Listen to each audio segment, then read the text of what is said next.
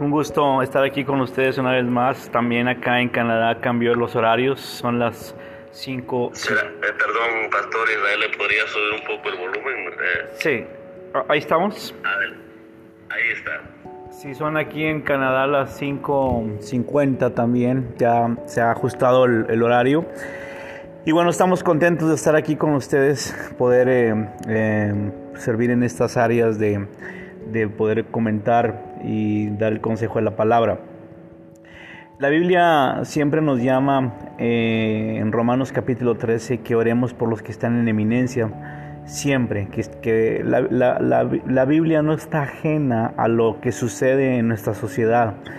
De hecho, toda la palabra de Dios habla acerca de política, habla de servir al prójimo, habla de eh, el rey David, habla de los reyes, este, entonces habla de funciones públicas que tenía Daniel, estaba trabajando para el imperio de Nabucodonosor, Sadrach, Mesaya, Abednego, eran tres jóvenes trabajando para el imperio de, de Nabucodonosor y estaban ejerciendo funciones públicas y políticas. Entonces, eh, vemos que la Biblia está plagada de ejemplos de líderes que estaban en, en inminencia. José estaba en inminencia. Eh, José fue probado por Dios tanto tiempo y, Dios lo preparó para, para, un momento de crisis en, en, en, ese, en ese entonces, en Egipto. Entonces lo preparó Dios para que su momento llegara y, su momento fue ser el segundo de Faraón, fue ser una persona de influencia. Entonces, la Biblia no está ajena de, los asuntos de la, de la vida pública y política de cada país. Entonces, e, el asunto es qué es nuestra participación, qué es lo que nos toca, nos corresponde a nosotros. Eh, la Biblia nos dice, oremos, obviamente, el primer punto es orar por los que están en eminencia. Eh, sabemos que hay diferentes partidos políticos que gobiernan en nuestros países. Entonces nosotros, pues nuestra primera obligación es orar y como he predicado en otras ocasiones, es preparar también a los futuros políticos en la familia. Eh, poderlos eh, criar a través de una buena enseñanza espiritual en la iglesia. Y finalmente, si estos llegan a, a ejercer cargos públicos, pues orar por ellos. Entonces, estas tres instituciones siempre las vas a ver en todos los países a donde vayas, la, familia, la iglesia y el gobierno civil. Entonces son, em, son instituciones que ejercen liderazgo en la sociedad. Entonces, eh, es muy importante entender eso. Ahora bien, ¿qué resultados hay en cada liderazgo de la institución? En la familia, pues el liderazgo es papá y mamá y ejercen eh, influencia en los hijos. Entonces, eh, como es el papá y la mamá, es, los hijos lo serán. Los hijos son un resultado de los padres, del tipo de liderazgo que esté llevando el papá y la mamá. Entonces, por eso es muy importante preparar a ese futuro profesionista, a ese futuro cristiano, a ese futuro político. No sabemos qué, qué carrera vaya a emprender eh, de acuerdo a la situación o en su entorno social. Eh, pero es muy importante eh, que la luz del Evangelio llegue a esa familia para que haya vida y vida en abundancia. Entonces, venía platicando el día de ayer con una persona que está aquí en, Canadá, que es de Oaxaca.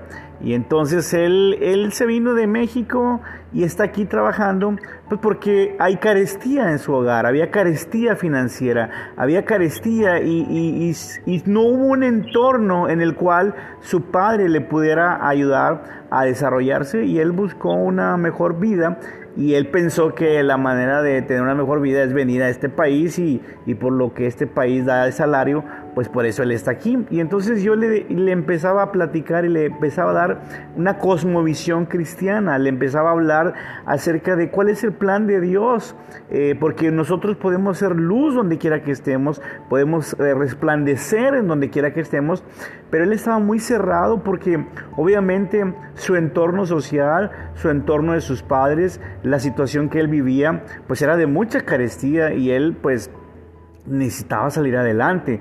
Entonces, eso es lo que hay en nuestros países, lo que gobierna la corrupción, hacen que no haya redistribución de riqueza y lo que sucede es que no hay buenos salarios y nuestros ciudadanos buscan una mejor vida, un mejor bienestar, una mejor manera de vivir y, entonces empieza lo que es la migración, buscan países. Aquí en, Centroamérica se vienen a Estados Unidos o a Canadá, eh, en África se van a España o a Europa y así hay migración por todo el mundo buscando una mejor vida.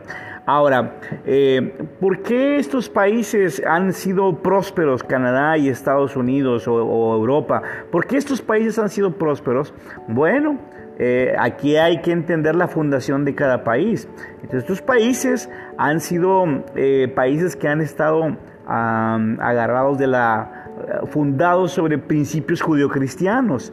Y estos países como Estados Unidos y como Canadá son de extracción eh, de la reforma protestante. Entonces lo que está sucediendo es que pues hay, hay redistribución de riqueza, se trata de, llevar bien la ley y por eso hay prosperidad en estos países y por eso vienen de otros lugares a estos países a poder ser prósperos. Ahora, ¿por qué nuestros países no pueden ser prósperos? ¿Por qué tienen que venir? ¿Por qué tenemos que venir a estos países? Pues el liderazgo que hay, la falta de liderazgo que hay en nuestros gobiernos hace que no se redistribuya bien la riqueza, hace que, que haya, haya, pobreza extrema y entonces empieza a haber inseguridad y empieza a haber problemas sociales y el tejido social se rompe completamente y lo que sucede es que la iglesia en vez de ser un factor de conciliación y de educación espiritual y, y no tan solo llevar el mensaje de Cristo sino una formación, lo que sucede es que como no hay eso, entonces eh, empiezan a, la migración, a buscar otros países. Eh, entonces, este es un momento vital que está sucediendo hoy en día en nuestros países. Este es el momento donde hay elecciones. Este es el momento donde, donde nosotros tenemos que replantear bien qué candidato se alinea a los principios judio-cristianos. ¿Qué candidatos van más por el bienestar de nuestra, de nuestra sociedad? Entonces nosotros tenemos que llevarlo a la luz de la palabra y ver, como decía el pastor Fred la vez pasada, cuando el justo gobierna, el pueblo eh, se alegra, pero cuando el injusto gobierna, el pueblo gime. Estos son momentos vitales. Ahora, ¿Por qué le, digo esto importante? Acuérdese que hubo varios juicios en la Biblia y tenemos dos juicios importantes, el juicio de Sodoma y Gomorra y el juicio de Nínive. Cuando la Biblia habla de Sodoma y Gomorra, dice la Biblia que la maldad de Sodoma y Gomorra habían llegado ante la presencia de Dios.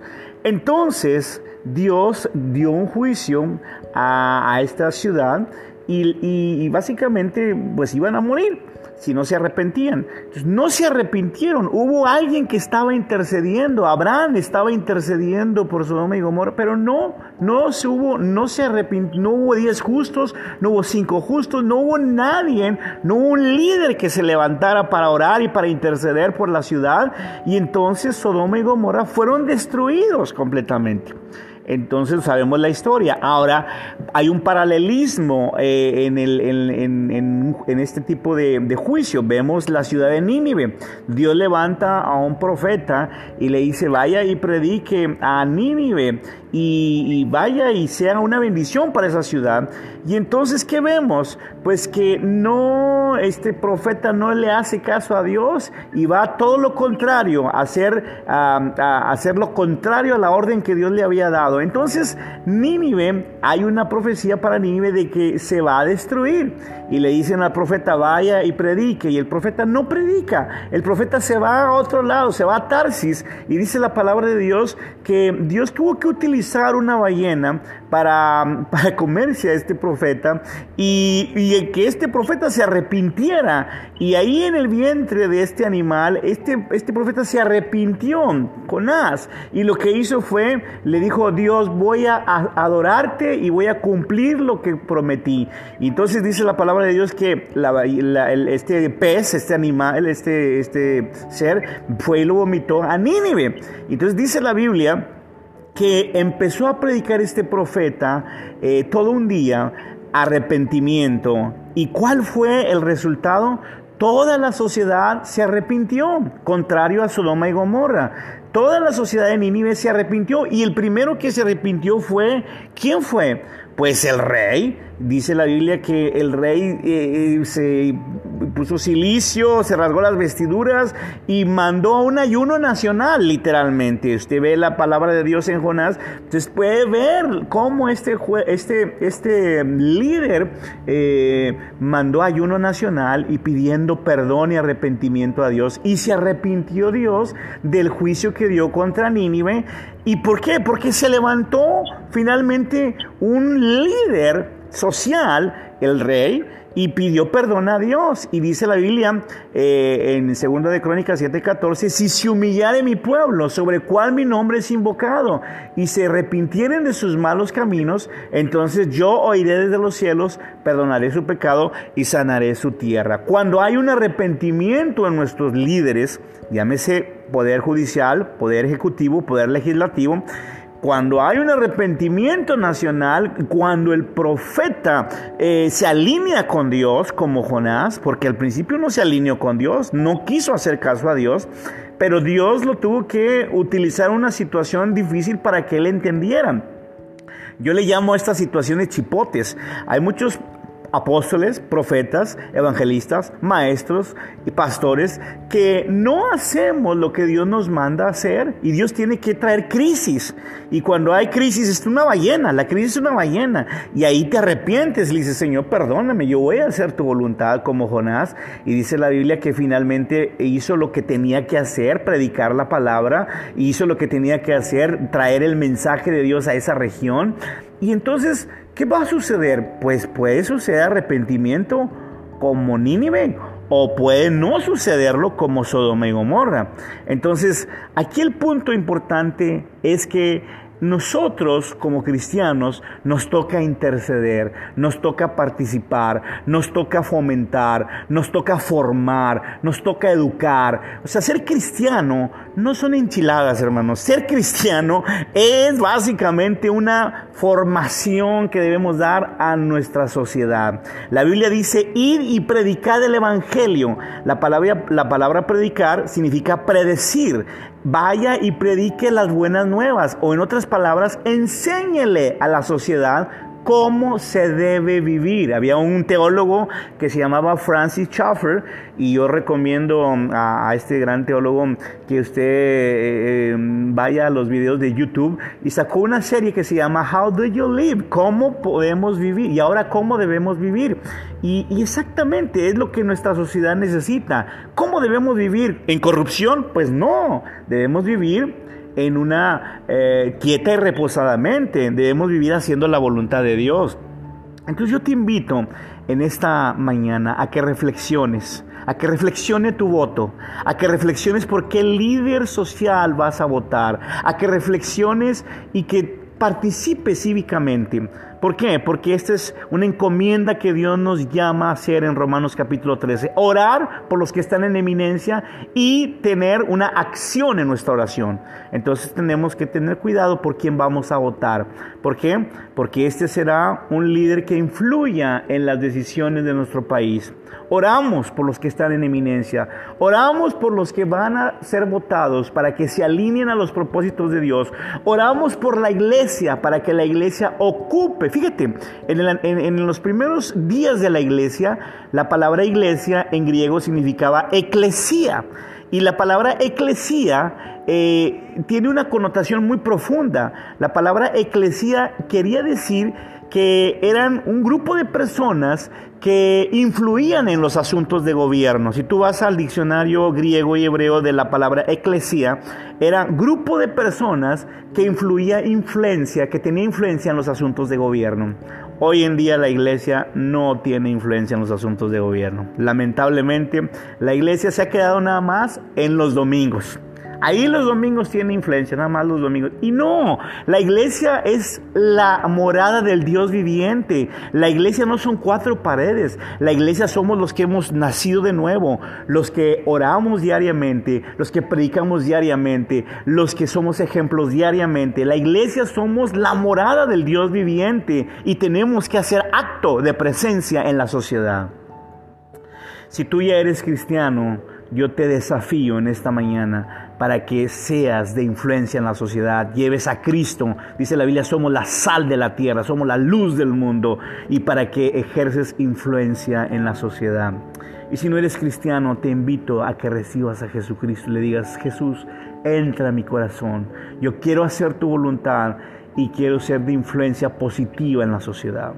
En el nombre de Cristo Jesús te bendigo para que votes por, por, el candidato y seas sabiamente, seas sabio por quien votas. En el nombre de Cristo Jesús. Amén.